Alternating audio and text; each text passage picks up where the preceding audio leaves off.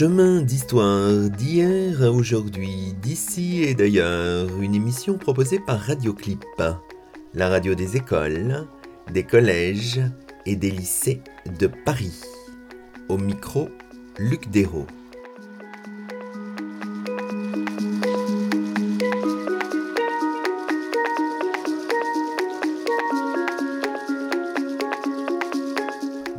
À toutes et à tous, c'est le 42e numéro de Chemin d'Histoire, une émission de Radioclip, et nous avons la joie de cheminer aujourd'hui en compagnie d'Anne Blair, professeur d'histoire à Harvard, auteur d'un ouvrage initialement publié en anglais en 2010, proposé en français par les éditions du Seuil en mars 2020, avec une préface signée Roger Chartier, un ouvrage traduit par Bernard Crespine, et intitulé Tant de choses à savoir, comment maîtriser l'information à l'époque moderne. Bonjour Anne Blair. Bonjour. Alors, merci beaucoup d'avoir accepté notre invitation. Donc, on évoque aujourd'hui votre livre dont une traduction est parue tout récemment aux éditions du Seuil, sous le titre Tant de choses à savoir, comment maîtriser l'information à l'époque moderne donc un ouvrage préfacé par Roger Chartier et un ouvrage traduit de l'anglais par Bernard Crespine et revu, la traduction a été revue par, euh, par vous-même. C'est un livre qui initialement est paru en 2010 en anglais, en américain, euh, sous un titre qui est un petit peu différent, puisque ça s'appelle Too Much to Know, Managing Scholarly Information Before the Modern Age. Alors la traduction française finalement de ce titre modifie, infléchit un petit peu votre ligne puisqu'on a le terme d'information et pas d'information scolaire. je ne sais pas comment il aurait fallu euh, euh, le traduire. Et puis le temps de choses à savoir est peut-être pas exactement la même chose que too much to know. C'était aussi votre idée de le traduire un peu différemment? C'est peut-être votre cheminement depuis 2010 aussi? Merci, c'est une bonne question. Comme vous savez, enfin, les livres sont des ouvrages collectifs. Beaucoup de voix sont entrées dans cette conversation autour de la traduction du titre.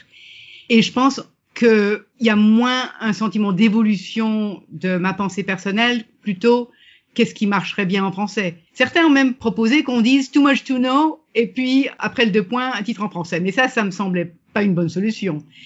Effectivement, le too much, c'est une formulation vraiment euh, qui marche bien en anglais. Et c'est vrai que donc il y a du négatif. Le, titre américain euh, met l'accent sur l'excès, alors qu'en fait les personnages qui sont au centre de mon livre ont plutôt beaucoup aimé, je dirais, la prolifération de l'information. C'était des gens pour qui, comme on dit en anglais, more is more, c'est-à-dire plus on a, plus on est content. Alors que souvent on dit moins il y en a, mieux ça vaut. Bien sûr, il y avait des critiques, mais les Gessner, les Zwinger, les Polianté, c'était des gens qui cherchaient à accumuler et dans ce sens-là, j'aime beaucoup le titre français, qui vraiment est une exclamation presque enthousiaste. Tant de choses à savoir, et on va tous les fourrer dans nos livres, quoi.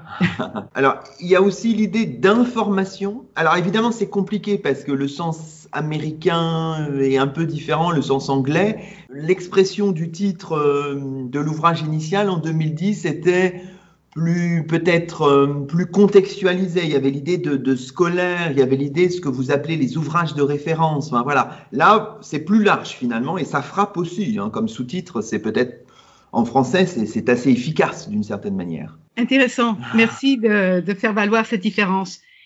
Je crois effectivement que dans les, les dix ans qui se sont écoulés depuis la, la version d'origine, l'information est devenue un mot-clé encore plus proéminent qu'il n'était avant. Et donc, dans ce sens-là, peut-être euh, je suis, euh, enfin, c'est plus facile d'assumer le, le, terme. Il est partout autour de nous. Et je suis tout à fait d'accord qu'il y a un, sens anachronique, en fait, dans l'emploi de ce terme qui n'existait pas ni en latin, ni euh, dans les vernaculaires, dans le sens où nous l'employons aujourd'hui à l'époque moderne. La notion que nous vivons en âge de l'information, ça date des années 60. Et informer, c'était plutôt euh, l'information, au moins en anglais aussi, c'était un, une procédure juridique de prendre euh, voilà les témoignages et d'informer le juge, etc., plutôt que l'essence très large qu'on attribue au terme aujourd'hui. Ceci dit, je pense que c'est aussi un chantier nouveau. On pourrait partir de l'histoire des idées, à l'origine l'histoire intellectuelle, ensuite l'histoire culturelle, l'histoire des pratiques, Histoire des savoirs, qui est un nouveau terme euh, qui euh, se développe pas mal en Allemagne aujourd'hui, Wissensgeschichte. Donc, histoire de l'information est dans le même champ, mais l'accent peut-être sur les médias, les livres, les, pratiques, les façons de diffuser. Je dirais pour scholarly, ce qui me plairait plutôt en français, c'est érudit, c'est-à-dire l'information érudite, l'information donc latine, qui était disponible dans ces gros ouvrages qui était visé à un public étudiant, de, prêcheurs, de, euh, de, gens éduqués en tout cas. Alors, ce qui vous intéresse, c'est la question de la gestion de l'information et de la surcharge d'informations qui apparaissait dans le dans votre euh, surtitre euh, anglais. Alors évidemment, ces questions ne sont pas nouvelles.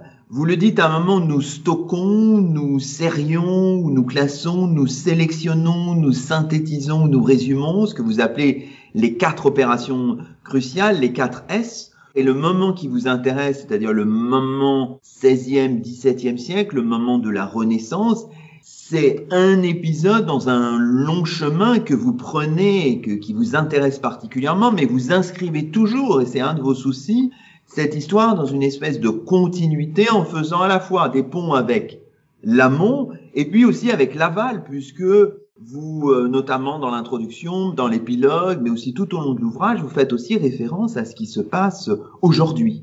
Donc voilà, c'est un moment, mais vous dialoguez avec euh, l'amont et l'aval constamment, euh, Anne Blair. Je crois que c'est Jacob Burckhardt qui a dit que l'historien trouve dans le passé des choses qui lui parlent. Euh, donc, en fait, bien sûr, le fait de vivre moi-même une transition médiatique considérable et de devenir très consciente de mes méthodes de travail, ça a attiré mon attention là-dessus. Et donc, je suis pas la seule non plus. Il y a beaucoup de, on porte beaucoup plus l'attention sur les méthodes de travail et le rôle que jouent manuscrits, imprimés et d'autres euh, médias comme les médias digitaux, bien sûr, euh, c'est vraiment une des questions actives aujourd'hui, je crois. Et, et c'est vrai que les références à l'Antiquité, le Moyen Âge, occupent quand même un certain nombre de, de pages. Euh, vous ne dites pas tout a été inventé avec euh, l'imprimerie, le 15e, la fin du 15e, le 16e, 17e siècle. Vous refusez cette, euh, cette coupure qui existe, bien sûr, qui a du sens, mais trop facile. Et c'est pour ça que vous considérez aussi à la fois manuscrit et imprimé. Il y a toujours cette idée-là chez vous. Effectivement. Comme moderniste, j'ai toujours voulu me mettre en garde contre euh, l'assertion qu'on a tendance à faire que ça, la période qu'on étudie soi-même est la plus importante, euh, le départ de la modernité, etc. Et parce que je trouve effectivement que à la Renaissance, ils héritent énormément du Moyen Âge, même s'ils n'en parlent pas beaucoup, et que au contraire, ils mettent en valeur le, ce qu'ils ont puisé comme modèle et exemple depuis l'Antiquité mais c'est une période où vraiment euh, on a un double, un double apport. Et donc le XIIIe siècle finit par être le moment décisif pour la création des ouvrages de référence, avec alphabétisation, avec ordinatio, cette forme de mise en page qui permet de se retrouver sur la page, de savoir où on est dans un gros livre, et puis par la numérotation ou par la, les, les entêtes, etc., permettre de se retrouver, même si on n'utilise pas de, de numéro de page comme aujourd'hui. Donc c'est un système différent, mais qui marche. Alors, on a prononcé plusieurs fois cette expression ouvrage de référence, hein, parce que vous le dites dans votre introduction, vous vous concentrez sur deux pratiques d'accumulation textuelle active à la Renaissance, les notes manuscrites et les ouvrages de référence issus de l'étude humaniste des langues et des cultures antiques. Alors, évidemment, on peut se demander, euh, pour le, celui qui connaîtrait pas trop cet univers, qu'est-ce que ça veut dire concrètement un ouvrage de référence? Ça veut dire plein de choses, hein, finalement. Dictionnaire de mots, de choses, collection de citations, d'anecdotes, commentaires arrangés sous forme de mélange. C'est une galaxie, c'est une mosaïque de, de, de textes qui définissent finalement votre corpus, Anne Blair. C'est ça. Donc, ouvrage de référence, c'est bien sûr un terme moderne aussi, dont il n'y a pas d'équivalent euh, ni en latin. J'ai trouvé euh, répertoire chez Gabriel Naudet, où il donne, donc, dans son euh, guide pour construire une bibliothèque de 1627, il donne une liste de types d'ouvrages de, de référence en les appelant répertoire. Donc ça, ça m'a beaucoup plu, bien sûr. J'en profite pour montrer que c'était un concept qui existait à l'époque, mais c'était quand même pas euh, courant comme euh, catégorie de discussion ou bien d'organisation des livres. Quand on entrait dans une bibliothèque, il n'y avait pas de salle de référence comme on s'y attend aujourd'hui. Mais ce qui m'intéressait, c'était une façon de lecture, c'est-à-dire une lecture de consultation plutôt que de bout en bout, ce qui n'empêche pas, bien sûr, de lire un ouvrage de référence de bout en bout, si on veut. Mais l'ouvrage est fait pour être consulté et donc présente ces euh, modes d'accès, ces dispositifs de recherche comme les index, l'alphabétisation, la division en petits bouts, disons. Et c'est ça qui fait information aussi, c'est-à-dire que ce ne sont pas des gros traités, mais ce sont des livres qui présentent beaucoup de, de, de petits bouts, voilà, des, des, des petits faits dont peut se servir le lecteur pour les réarranger, pour étoffer son propre discours, que ce soit oral ou écrit ou publié. C'est ça qui fait l'utilité de ces ouvrages, qui sont vantés pour leur plaisir d'une part et l'utilité qu'ils euh, qu'ils offrent aux lecteurs de différentes sortes. Alors évidemment, ces ouvrages, ce corpus que vous considérez, il est en latin. C'est juste. Donc les ouvrages de mon corpus principal, c'était, c'est pour ça que c'était le scholarly information, l'information érudite. Bien sûr, il y avait des ouvrages de référence dans les vernaculaires qui ont commencé plus tôt que ceux que je mentionne dans mon livre. Par exemple, donc un des un des genres, c'est l'ortus sanitatis, c'est-à-dire une collection de remèdes médicaux qu'on trouve d'abord en latin, qui est aussi alphabétisé, etc., et qu'on trouve dans les vernaculaires au XVIe siècle, les collections de secrets, par exemple. Mais je n'en parle pas directement parce que c'était, en fait, mon accent, c'est sur les gros ouvrages érudits qui traitent de, disons, de la connaissance classique des, des textes anciens.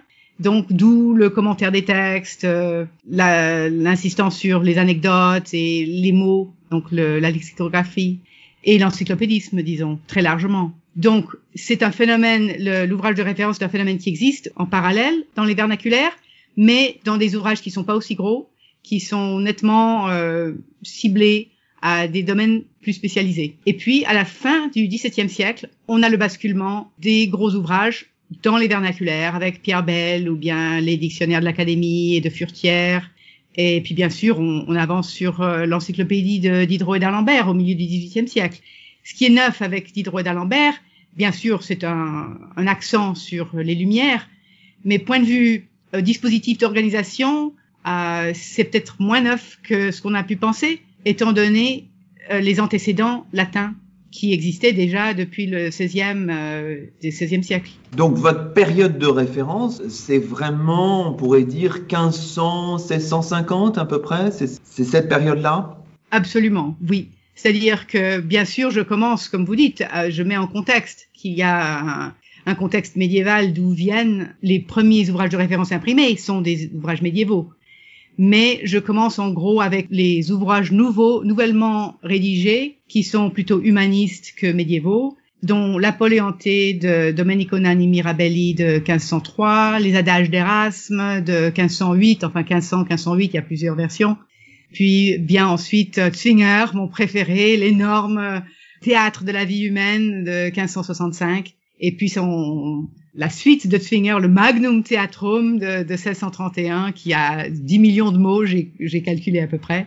Une énormité, euh, vraiment presque au-delà de l'utilité, je dirais. Mais euh, il faut, il faut euh, bien quand même faire hommage à ces livres qui ont vraiment poussé au maximum la gestion de l'information. Et c'est pourquoi, en fait, l'accent sur ces gros livres, c'est qu'on voit les méthodes de travail qui sont vraiment poussées à leurs limites. Alors, euh, l'ère géographique que vous considérez, c'est plutôt l'Europe occidentale, on pourrait dire ça? L'ère latine. L'ère latine, voilà. Voilà, qui est en fait, voilà, qui, qui n'est pas liée à un seul pays, bien sûr, parce que c'est ça l'avantage du latin, c'est que c'est un, un, une langue partagée, d'érudition, euh, de la spécialisation euh, dans différents domaines, mais propre à toute l'Europe on imagine que vous avez constitué une espèce de méthodologie, que vous avez réuni un certain nombre de d'ouvrages, que vous avez constitué en quelque sorte une base de données, et que vous avez ensuite appliqué peut-être certaines grilles d'analyse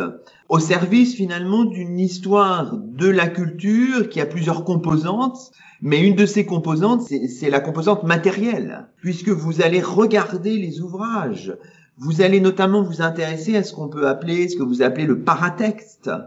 La liste des auteurs, des rubriques, les index, les diagrammes arborescents, vous allez vous intéresser à la mise en page, toutes ces choses qui parfois sont euh, un peu ignorées des, historiens ou négligées en tout cas. C'est pas leur intérêt, ils vont au fond de l'affaire.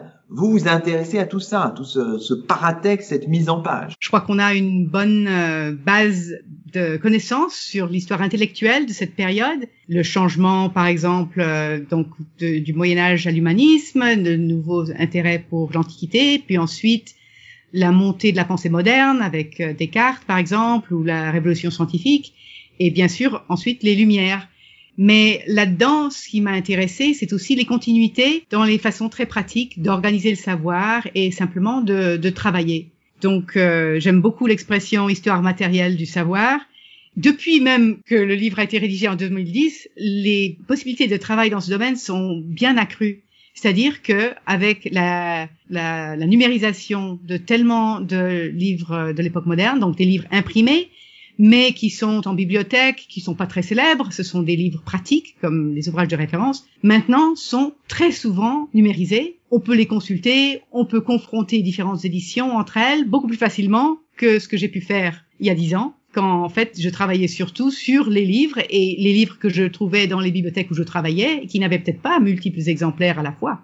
Donc je vois des possibilités d'avancer ce travail encore en utilisant le, les textes numérisés. Et les, la numérisation a aussi ouvert notre euh, capacité de voir des tas de livres qui ne sont pas célèbres et qui n'ont pas été réédités ou traduits, mais qui sont là, qui nous attendent dans les bibliothèques. Et c'est en fait ça qui m'a beaucoup intéressé. J'avais le sentiment de voilà de de, de retrouver l'intérêt de travaux oubliés qui étaient utiles en leur temps, mais qui depuis, euh, on, on, peut attirer l'attention des chercheurs. En fait. Si on regarde maintenant un peu les finalités, enfin les objectifs qui vous portent, on comprend qu'il s'agit d'examiner les méthodes de travail textuel, les retombées de l'imprimerie, la nature et la diffusion de la lecture de consultation parmi les lettrés, les inquiétudes que ça peut susciter.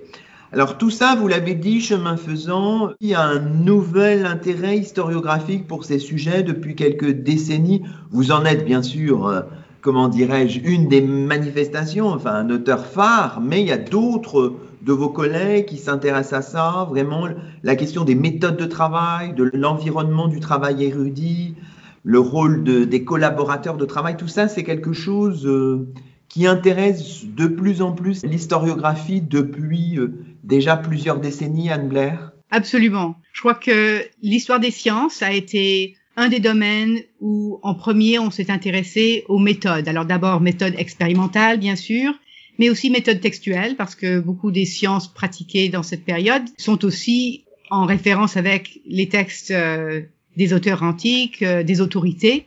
Donc c'est un mélange de méthodes expérimentales et méthodes textuelles parmi les scientifiques de la Renaissance et du XVIIe siècle. Et ça, les historiens des sciences ont été les premiers vraiment à, s'intéresser à ces méthodes de travail. Et en particulier, j'ai été très influencée par un, un article de 1989 de Steve Shapen qui parle du technicien invisible, c'est-à-dire de la façon dont on représente les expérimentateurs de la fin du XVIIe avec des chérubins. C'est le genre de collaborateur invisible qui était là, mais dont on a très peu de traces. Et ces ouvrages de référence, ils sont tellement énormes ils ne sont pas le résultat du travail d'une seule personne, même s'il n'y a qu'un seul nom sur la page de titre. Mais de temps en temps, sur la page de titre, on voit une accumulation de noms qui ont travaillé successivement sur un ouvrage comme Napoléonté de Domenico Nani, Mirabelli. Donc ça, c'est un, une ère de travail en ce moment pour moi, c'est les amanuenses, comme je dis, enfin c'est-à-dire les assistants. Qui sont les personnes qui ont travaillé dans l'ombre, qui sont parfois mentionnées euh, où on voit des petites allusions euh, dans les paratextes, préfaces, etc. Je crois qu'il faut essayer de mieux comprendre qui ils sont, ce qu'ils ont fait exactement. Enfin, C'était un stade de vie souvent pour le jeune étudiant euh, après ses diplômes de travailler pour un érudit pendant euh, cinq ans par exemple, avant de passer lui-même à un poste euh, dans l'Église ou bien dans l'enseignement ou, ou ailleurs. Donc ça, c'est une une euh, une source. L'autre source, je crois, c'est l'histoire du livre, qui s'est beaucoup intéressée, bien sûr, la production d'un livre, et c'est une production euh, qui recoupe beaucoup de spécialistes dans chez l'imprimeur et même avant, c'est-à-dire euh, les scribes qui font des copies honnêtes pour donner pour pour l'impression, par exemple, les personnes qui font les index, qui sont souvent payées par soit par l'imprimeur, soit par l'auteur, euh, et d'autres que, qui restent aussi eux aussi dans l'ombre, les correcteurs, les euh, les lecteurs euh, d'épreuves, par exemple.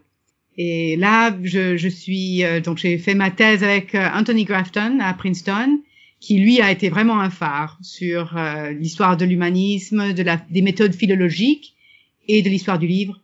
Donc, mais bien sûr Roger Chartier, avec qui j'ai eu le plaisir de suivre un séminaire en 88 et qui, qui m'a soutenu depuis. J'ai vraiment beaucoup beaucoup apprécié nos échanges pendant presque voilà presque 30 ans. Donc on voit bien que finalement on se place euh, à la croisée de plusieurs types d'histoires, puisqu'on a dit l'histoire matérielle, mais on voit avec vos travaux tout récents, on est aussi dans l'histoire sociale. Voilà, à partir du livre, de sa matérialité, on peut faire beaucoup de choses finalement. Absolument. Je crois que la contextualisation, c'est ce qu'amène l'historien. Le texte est là. Et quand on approche un texte, on, on vient avec les questions qu'on se pose et les questions qu'on que nous propose le texte qu'on n'avait pas au départ, mais qui se développent. Et c'est ça, bien sûr, tout le tout le renouvellement de l'histoire. Et euh, voilà, par exemple, le coupé-collé, c'est c'est quelque chose que je ne connaissais pas du tout en approchant mon mon sujet, mais je suis tombée dessus parce que c'était dans les manuscrits. On en reparlera tout à l'heure à la fin de l'émission, c'est assez passionnant ça. Alors disons peut-être un mot pour terminer cette première partie de l'émission sur le on, y a fait allusion tout à l'heure, mais sur le rôle de l'imprimerie, on voit bien que vos travaux se confrontent d'une certaine manière, enfin c'est pas négatif dans ma bouche, aux travaux d'Elisabeth Eisenstein sur la sur l'imprimerie et sur la césure qu'elle constitue ou pas. On a l'impression en vous lisant que vous avez une position relativement modérée, équilibrée, euh, je trouve, c'est-à-dire que vous dites bien sûr, l'imprimerie euh, impulse, euh, implique de nouvelles choses, mais il ne faut pas trop exagérer cette coupure parce que beaucoup de choses ont été pensées bien avant avec les manuscrits.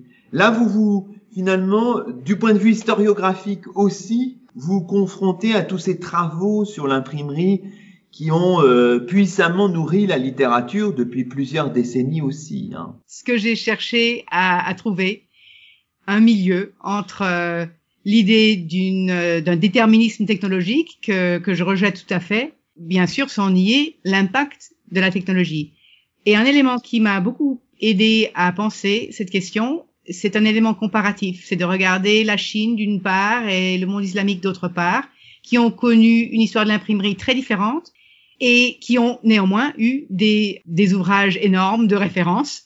Donc on voit que c'est pas l'imprimerie qui a rendu possible ou non. Disons, la, la trajectoire européenne est une trajectoire parmi d'autres. Mais ce qu'il y a de constant quand même, c'est cet enthousiasme pour l'accumulation et la mise en livre d'une masse d'informations qui soit consultable. Ça, j'ai trouvé, bien sûr, euh, bon, dans le monde chinois et le monde sémitique en général, le monde islamique, il y a beaucoup d'autres cultures aussi où on pourrait l'étudier. Malheureusement, euh, je n'avais pas les langues, pas que j'ai le chinois ou l'arabe, mais il y a au moins une historiographie, euh, d'ailleurs en français souvent, qui traite de ces ouvrages. Et puis j'ai des collègues généreux qui, qui m'ont aidé à mieux comprendre leur domaine. Et ce serait intéressant de poursuivre ces questions comparatives avec d'autres cultures aussi.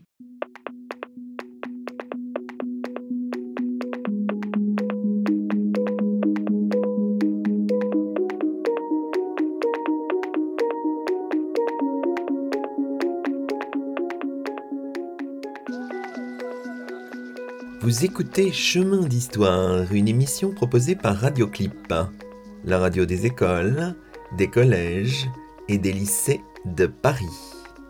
Aujourd'hui, Luc Dérault s'entretient avec Anne Blair, professeure d'histoire à Harvard, auteur de Tant de choses à savoir, Comment maîtriser l'information à l'époque moderne, un ouvrage paru aux éditions du Seuil.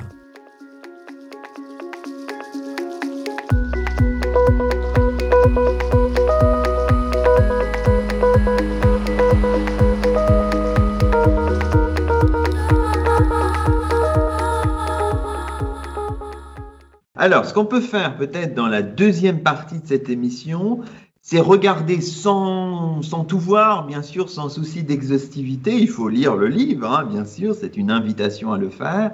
Ce que nous faisons aujourd'hui, c'est d'examiner quelques chantiers d'études que vous avez euh, prospecté. Alors peut-être en commençant par euh, la prise de notes. Alors ça, vous avez des pages qui sont euh, assez formidables, je trouve. La prise de notes, la prise de notes comme gestion de l'information. Alors évidemment, la question qu'on se pose immédiatement en tant qu'historien, c'est ou historienne, c'est comment faire cette histoire? Quelles sont les sources?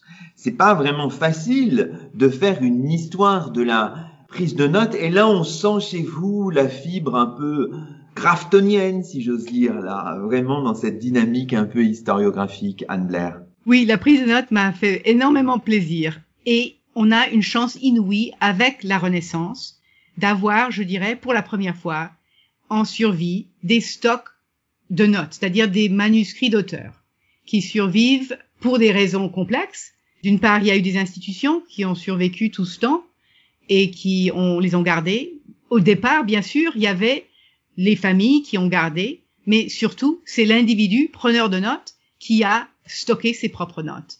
Et bien sûr, l'existence du papier a été un sine qua non, c'est-à-dire une surface pas trop chère, mais qui est assez durable. Euh, surtout le papier euh, de cette époque, qui est vraiment euh, extrêmement fait à base de, de tissu, qui est très durable. Contrairement à nos papiers à nous, qui dans 50 ans, je pense qu'ils seront tous jaunis et friables.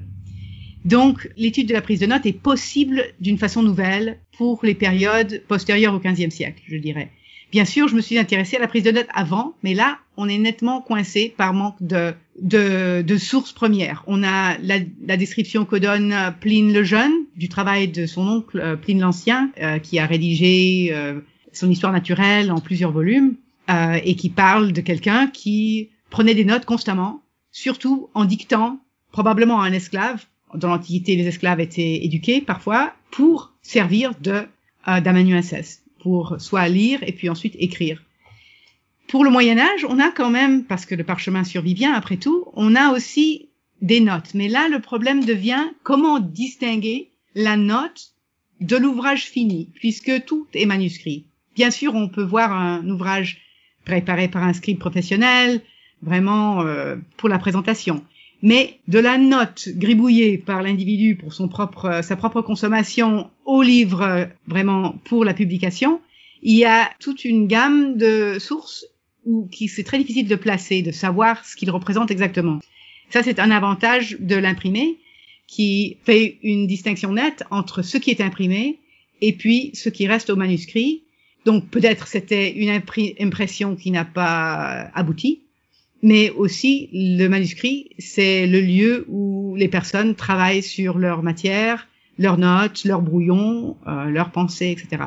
Et le fait que euh, ces érudits humanistes ont cherché à sauvegarder leurs propres notes est fascinant. Ils y voient quelque chose d'utile et on voit les humanistes aussi s'intéresser aux notes des autres, soit après leur mort, même parfois euh, de façon, disons, plagiaire, profiter des notes des autres et les faire recirculer comme les siennes, mais aussi simplement pour euh, avoir accès au défunt et à sa pensée. Et on voit ça, les notes survivent soit sur les pages entières euh, et des cahiers, mais aussi dans les marges des ouvrages imprimés, ou alors là, la sauvegarde, c'est plutôt la sauvegarde du livre imprimé probablement, mais on a trouvé avec euh, les notes manuscrites en marge. En fait, c'est par le biais des notes manuscrites en marge de livres imprimés que j'ai commencé à m'intéresser à la prise de notes et de passer au livre de lieu commun, le cahier donc indépendant du livre euh, imprimé, du support imprimé. Alors évidemment, on voit bien que là, l'historiographie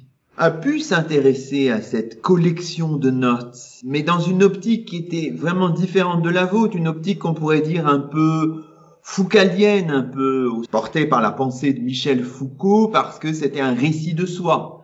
Vous, évidemment, c'est pas ça qui vous intéresse directement, c'est autre chose. Je crois que l'étude de la prise de notes et ses collections manuscrites a surtout été animée par ce qu'on appelait, euh, appelle euh, une critique génétique, c'est-à-dire comprendre la genèse de la pensée de certaines personnes, Descartes par exemple, ou bien sûr pour les personnes littéraires des 18e et 19e siècles, où par exemple les écrivains ont légué leur euh, leur brouillon, etc. à la Bibliothèque nationale à l'époque pour euh, faire partie d'un patrimoine national. Alors que ce qui m'intéresse à moi plutôt, c'est la prise de notes comme un phénomène relativement bien distribué qui a été renforcé par un système éducationnel humaniste.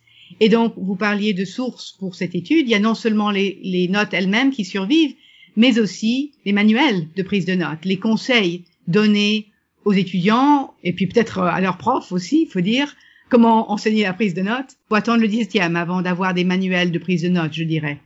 Mais euh, enfin, il y en a déjà chez Erasme, bien sûr, mais des manuels uniquement portés sur la prise de notes, c'est le 17e siècle. Donc, ce qu'on peut voir là, ce n'est pas l'individu, c'est moins l'individu que une formation collective par l'enseignement, par la pédagogie. Alors, si on regarde ces manuels, c'est assez intéressant aussi, notamment vous citez le manuel de Francesco Sacchini, celui de Jérémias Drexel, deux jésuites d'ailleurs, et qui publient en effet leur, euh, leur manuel en 1614 et en 1638 euh, respectivement, et avec de multiples rééditions.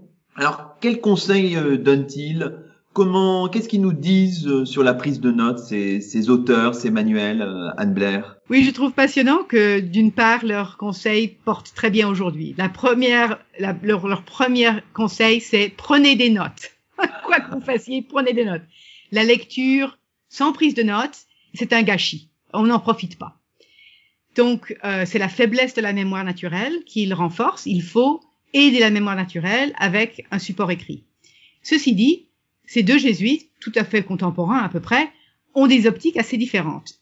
Sakini, je dirais, c'est la, la, méthode intensive, c'est-à-dire vous prenez des notes au fil de votre lecture, vous copiez des passages intéressants dans votre cahier, et ensuite vous prenez un deuxième, vous formez un deuxième cahier où vous recopiez tout ce que vous avez copié la première fois en classant les passages sous des rubriques thématiques, topiques. Ça, c'est les loci communes ou lieux communs. L'autre méthode, c'est celle de Drexel, où il envisage une copie à une échelle assez grande, où en fait on va oublier ce qu'on a copié et il faut faire un index du contenu de votre cahier, index thématique, pour pouvoir vous y retrouver. Ça, ça me ressemble davantage que Sakini. Et donc on, on retrouve ces mêmes problèmes que nous avons aujourd'hui. Prendre des notes, c'est bien, mais ensuite comment les utiliser, les rendre utilisables après coup, quand vous avez commencé à oublier ce qu'il y a là-dedans et comment retrouver quelque chose dont il vous reste un petit souvenir, euh, mais pas assez pour le retrouver facilement. Alors évidemment, on se dit toujours quand on lit ce genre de, de manuel, on se dit c'est c'est à visée un peu normative, c'est un peu théorique, mais en fait vous dites que parmi les conseils donnés, il y en a un certain nombre qui ont il y a un certain nombre de pratiques qui ont vraiment effectivement lieu, qu'on sait par ailleurs, qu'on connaît par ailleurs, par des livres à noter, par des carnets de notes. C'est pas uniquement euh, des conseils comme ça théoriques. Hein. C'est vraiment appliqué, on sait, et c'est courant, et ça existe même depuis euh, depuis un certain temps, euh, Anne Blair. Absolument. Donc on trouve par exemple les manuscrits d'un jeune garçon qui est devenu duc de Braunschweig et qui a formé une bibliothèque et donc il a pu garder ses cahiers d'adolescents. On retrouve la prise de notes comme Sakini le détail. On souligne ce qui vous intéresse dans le livre imprimé. On recopie les passages dans le premier cahier on recopie les passages dans un deuxième cahier classé de façon thématique, et tout ça survit, par exemple, pour ce jeune euh, duc Auguste Braunschweig. En général, bien sûr, c'est le genre de source qui ne survit pas, parce que qui va garder ses, ses notes de prise quand il avait 9 à 11 ans, par exemple. Mais c'est clair qu'il l'a fait sous supervision d'un tuteur. Et c'est pourquoi on peut, on peut penser que c'est vraiment assez universalisé. L'autre phénomène, donc la note, la, les gros cahiers de notes, les grosses compilations, on en trouve énormément dans les bibliothèques. À Genève, par exemple, euh, ces, ces pasteurs protestants qui se retrouvent à Genève, souvent français d'origine, et leur bibliothèque, donc, et leurs trois volumes folio de notes d'une main très serrée, classées par thème, mais aussi ayant un index à la fin qui vous montre la complication, bien sûr, parce qu'on on peut, on toujours rajouter des choses dans ce cahier ou le mettre. D'où l'intérêt de l'index quand on a dû placer quelque chose là où il n'y avait pas la place pour le mettre, on a dû le mettre ailleurs. On s'y retrouve grâce à l'index. Et ça, c'est la méthode de Drexel. Une fois qu'on arrive au 18e, je pense qu'il y a beaucoup plus de diversification personnelle dans la méthode de prise de notes. Mais ce qui est intéressant, même chez ces jésuites, qui après tout étaient, euh, on pense pas à l'éducation jésuite comme étant chacun peut faire ce qu'il veut. Mais même ces deux tuteurs, euh, et Drexel, donnent le conseil que le plus important, c'est de prendre des notes. Et donc, la méthode que vous développez pour prendre des notes va aller. Il faut la suivre, même si c'est pas absolument conforme au conseil du pédagogue. Alors, dans ce chapitre sur la prise de notes euh, tout à fait passionnant, il y a évidemment quelques pages qui sont euh, très stimulantes sur la, la, la fameuse euh, armoire à notes de Harrison, hein, une armoire pensée par l'anglais Thomas Harrison dans les années 1640, améliorée par Vincent Placius, et qui figure dans son De Arte Exerpendi de 1689. Et on sait que deux meubles de ce type sont construits pour Placius et pour Leibniz. C'est une armoire conçue pour garder des feuillets de papier fixés à des crochets, chacun associé à une rubrique de lieu commun inscrite sur une petite plaque de plomb. On sait qu'il y a 3000 rubriques. En fait, avec cette armoire, on en est au début de la fiche de notes et là encore, c'est passionnant de voir que ça s'inscrit dans un processus de longue haleine qui nous mène à l'époque contemporaine, euh, par exemple jusqu'aux méthodes de catalogage, euh, de classification des bibliothèques euh, de l'américain Dewey.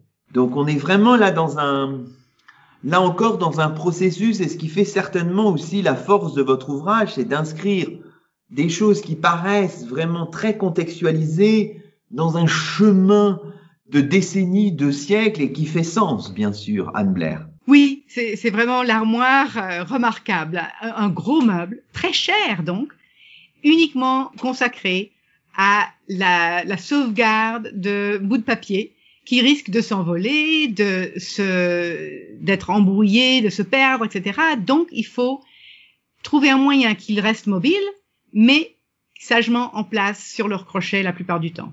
Et effectivement, jusqu'alors, il y avait l'emploi, surtout une fois qu'il y a le papier, de fiches et de feuillets, de découper une feuille en, petits bouts. Mais l'usage de ces petits bouts était toujours mobile de façon uniquement temporaire. C'était la méthode principale pour alphabétiser une liste, c'est-à-dire que vous, vous recopiez sur des fichiers, des petits bouts de papier, ce que vous alphabétisez, vous arrangez vos fiches comme vous voulez, et ensuite vous les collez sur une page donc, ces pages constituent beaucoup de catalogues de bibliothèques manuscrites. Par exemple, à la bibliothèque Mazarine, on en trouve, donc qui date du XVIIe, qui sont absolument constituées de fiches collées sur des pages. Et de telles pages deviennent aussi le manuscrit dont on imprime un ouvrage alphabétisé, comme un dictionnaire ou une encyclopédie alphabétisée. Mais évidemment, une fois qu'ils sont collés, ben on n'a plus la mobilité, on peut plus ajouter des choses à l'intérieur de la liste. D'où l'avantage de l'armoire où la fiche est, bien sauvegardée en place, mais est mobile, reste mobile. On peut déplacer une fiche d'une rubrique à l'autre. On peut d'ailleurs prêter l'alias de, de, de fiches sous une rubrique à ses amis sans mettre en danger toute l'armoire et toute votre collection de notes. Malheureusement, je crois qu'il n'y a pas eu un retentissement énorme. On sait que Leibniz, effectivement, en a eu une de ces armoires, mais aucune, aucun exemple ne, ne survit. Peut-être qu'il y en a eu d'autres mais c'était pas pour tout un chacun, c'est clair. Il fallait avoir la place et vraiment être euh, dévoué à sa à la collection de notes. Bon, en tout cas, euh, l'idée est vraiment très très stimulante. Alors, dernier point peut-être sur la prise de notes. Vous insistez aussi là-dessus dans votre ouvrage. Il faut bien penser aussi quand on pense ces siècles de la Renaissance, de l'Ancien Régime, il faut bien avoir ça en tête. La prise de notes est souvent collaborative. Absolument. Et l'armoire est un, c'est quelque chose dont se vante Placus, que l'armoire est utile pour un groupe pour travailler ensemble, que tout le monde puisse contribuer à la même collection des fiches et ensuite puisse en tirer ce qui les intéresse. Euh, justement, en prêt à d'autres, sans sans mettre en risque euh, toute la collection. Et effectivement, il y a énormément de circulation de notes, soit par l'intermédiaire de la correspondance, quelqu'un comme Nicolas Pérez, par exemple, qui a qui n'a rien publié en fait, mais il avait un stock de notes énorme dont il a puisé dans ses lettres et qu'il alimentait de ses lettres. Euh, donc là, on voit le, le, correspondant comme euh, un Mara Mersenne ou un, un Nicolas Fabrice Pérez ou un Conrad Gassner, pour qui la circulation de l'information se fait par le biais de notes partagées. Donc c'est uniquement en manuscrit euh, de ce point de vue-là, mais c'est très efficace aussi pour, euh, pour faire circuler l'information.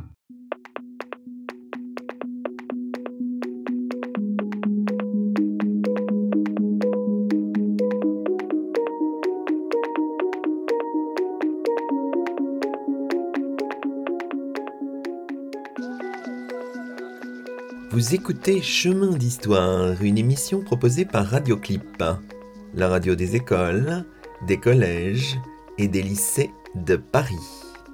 Aujourd'hui, Luc Dérault s'entretient avec Anne Blair, professeure d'histoire à Harvard, auteur de Tant de choses à savoir, Comment maîtriser l'information à l'époque moderne, un ouvrage paru aux éditions du Seuil.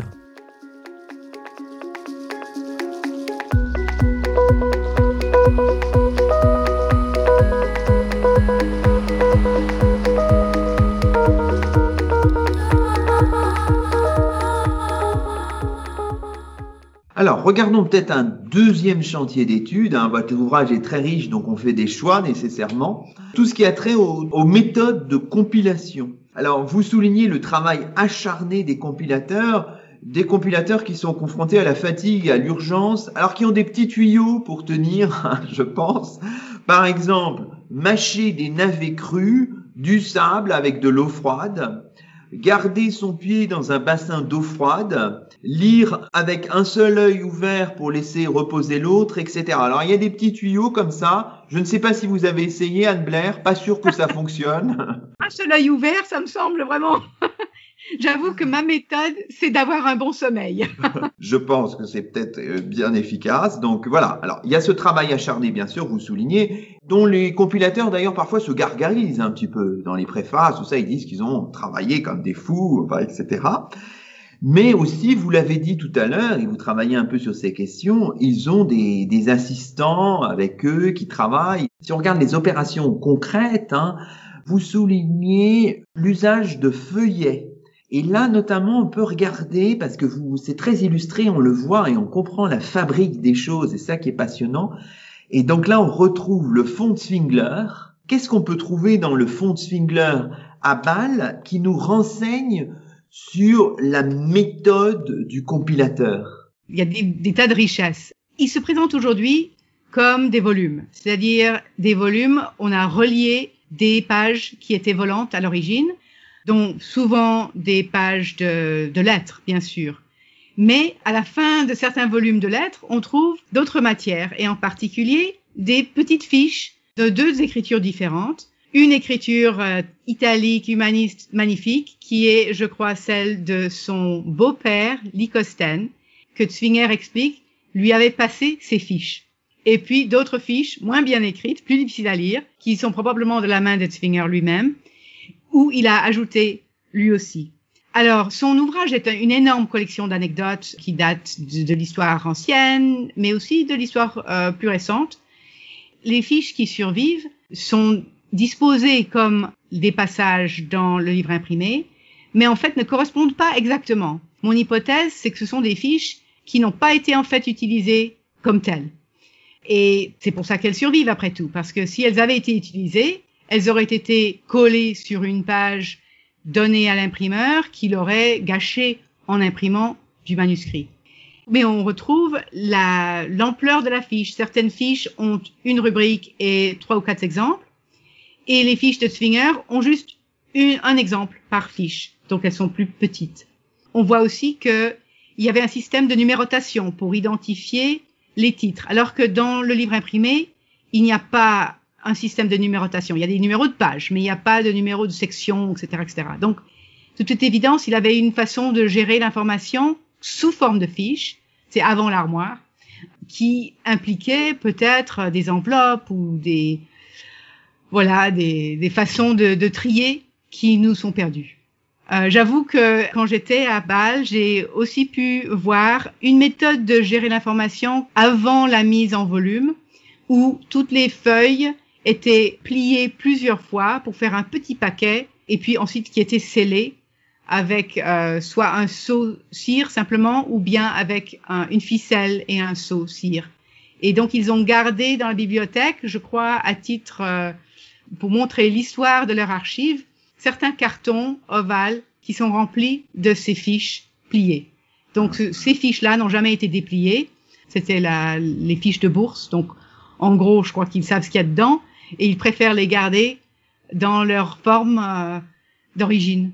Donc on voit, on a là un aperçu d'une méthode de gérer, mais bien sûr, depuis le XVIe siècle, ces fiches ont dû passer par plusieurs systèmes de, de classement qui sont souvent difficiles à retrouver. Je rappelle pour nos auditeurs hein, que Théodore Zwinger, professeur à Bâle, est l'auteur du Théâtre de la vie humaine. Vous avez dit que c'était votre ouvrage de référence, peut-être un de vos préférés en tout cas, qui date de 1565.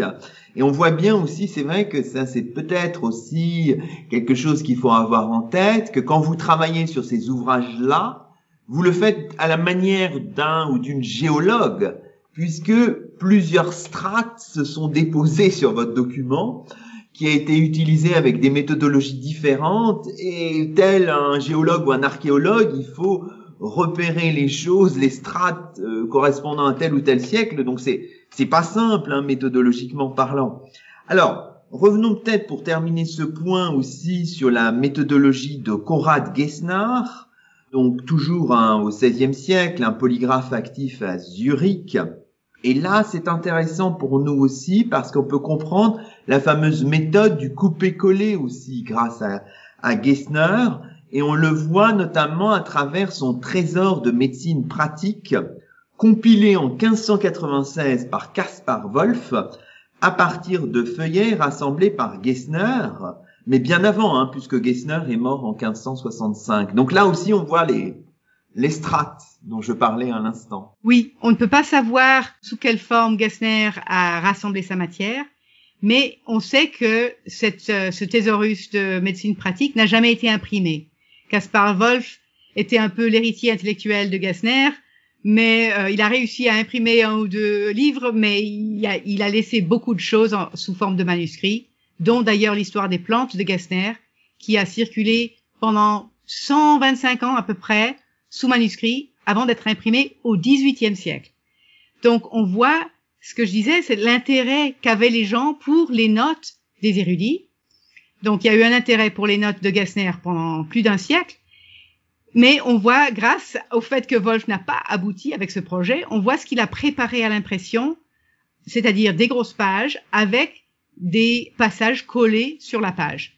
Ces passages collés sont constitués par des manuscrits de la main de Gessner, des notes que Gessner a prises, mais aussi des passages dans la main d'autres érudits, et en particulier de lettres envoyées à Gessner. Et là, il a même fait une fenêtre dans la page pour qu'on puisse coller la lettre de façon à lire le recto et le verso de la lettre manuscrite. Ça, malheureusement, j'ai pas réussi à avoir en photo pour, pour mettre dans le livre, c'est vraiment, il faut voir pour comprendre, mais c'est tellement astucieux. Évidemment, ce qu'il voulait s'épargner, c'était le, le, travail de, de recopier la lettre. Il voulait simplement garder la lettre de façon lisible pour qu'on puisse la consulter. Et d'ailleurs, Gassner explique à ses correspondants de temps en temps qu'il voulait qu'ils répondent de nouveau à leur lettre parce que la réponse était perdue, qu'il pouvait pas, Gassner ne pouvait plus parce qu'il avait découpé la lettre d'origine. Il pouvait pas la retrouver parmi ses notes. Donc on voit que Gassner utilise les lettres reçues comme matière pour sa prise de notes, son stock de notes. Et l'autre euh, trouvaille dans, ces, euh, dans cette, ce thésaurus, parmi les étiquettes collées, les choses collées, on trouve de l'imprimé. Et donc, soit de l'allemand, soit du latin. C'est un livre découpé et collé à la bonne place dans les notes. Et là, on retrouve le conseil que donne Gessner déjà en 1548, que si vous faites un index, pour vous épargner le, le, travail de recopier. Et puis, faut dire aussi le potentiel de l'erreur, le risque d'erreur. Chaque fois qu'on recopie, on peut s'épargner tout ça si on découpe ce qu'il faut indexer et on l'utilise. Évidemment, vous êtes en train de ruiner votre livre. Et il dit même qu'il faut avoir deux exemplaires pour qu'on puisse couper pour voir le recto et un autre exemplaire découpé pour voir le verso. Et puis, il ne parle pas d'avoir un troisième exemplaire pour avoir en fait le livre entier. Et j'ai quand même beaucoup peiné à comprendre comment quelqu'un au milieu du XVIe siècle serait d'accord de s'acheter deux exemplaires d'un livre, sinon un troisième, rien que pour avoir de bonnes notes, sans avoir à les recopier. Et en fait, je, je comprends de mieux en mieux depuis que je travaille sur Gassner dans les dix ans qui se sont écoulés, que Gassner est quelqu'un qui passe énormément de temps chez les imprimeurs. Il a des cousins qui sont imprimeurs. Et d'ailleurs, donc, il n'est pas en train de découper des livres neufs. Il est en train probablement de découper des livres qui n'ont pas une énorme valeur commerciale, souvent parce qu'ils ont été déjà utilisés par l'imprimeur pour faire une deuxième édition, par exemple, et donc qui ont été griffonnés. Et j'en donne un exemple dans le livre. On voit un crayon rouge biffer euh, le passage qui indique probablement que ça a été imprimé. Et donc, pour l'imprimeur, cet imprimé a servi déjà et ne sert plus à rien. Il le donne à Gessner, qui ensuite peut le découper sans vraiment avoir à débourser pour ça. On arrive quasiment à la fin de l'émission. On peut peut-être dire quand même un mot sur la transition vraiment complexe qui s'opère entre le XVIIe et le XVIIIe siècle.